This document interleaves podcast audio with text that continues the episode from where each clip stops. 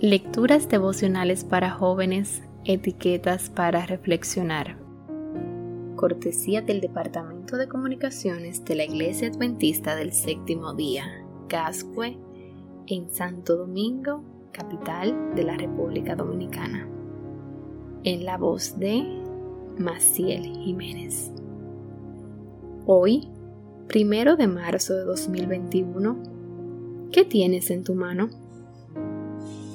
En Éxodo capítulo 4 versículo 2 leemos, Y Jehová dijo, ¿qué es eso que tiene en tu mano? Y él respondió, una vara.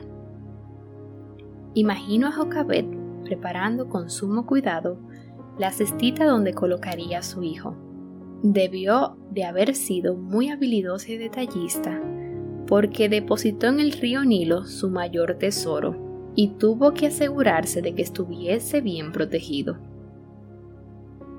Quizá ese día, al verla pasar caminando presurosamente, la gente haya pensado que en sus manos llevaba una simple cesta, sin saber que adentro se encontraba la liberación de la esclavitud.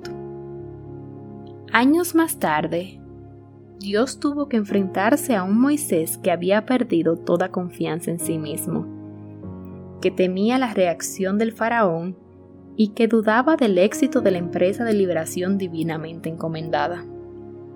En su soberana paciencia, Dios le presentó un par de demostraciones de su vigente poder y lo invitó a experimentar con sus manos lo que lograría por medio de él.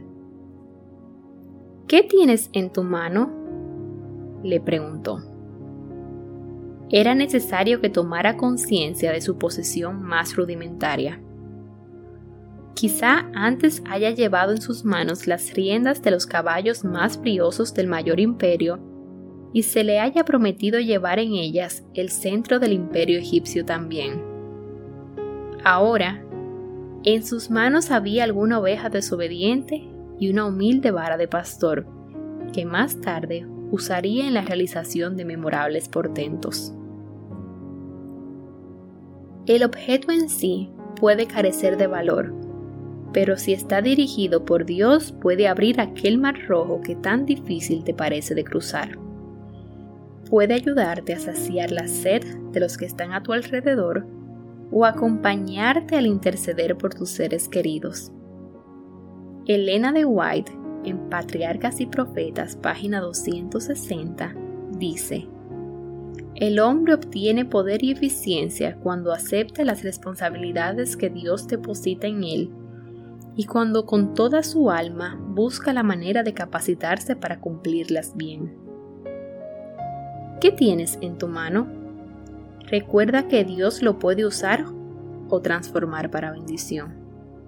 Así como usó la vara para infundirle confianza a Moisés y luego despertar admiración y asombro en un pueblo pagano, puede usar lo que sea para recordarte su presencia, su poder y su propósito en tu vida. Usó las manos de Moisés para escribir los primeros capítulos de la historia de este mundo y puede usar tu vida para escribir los últimos.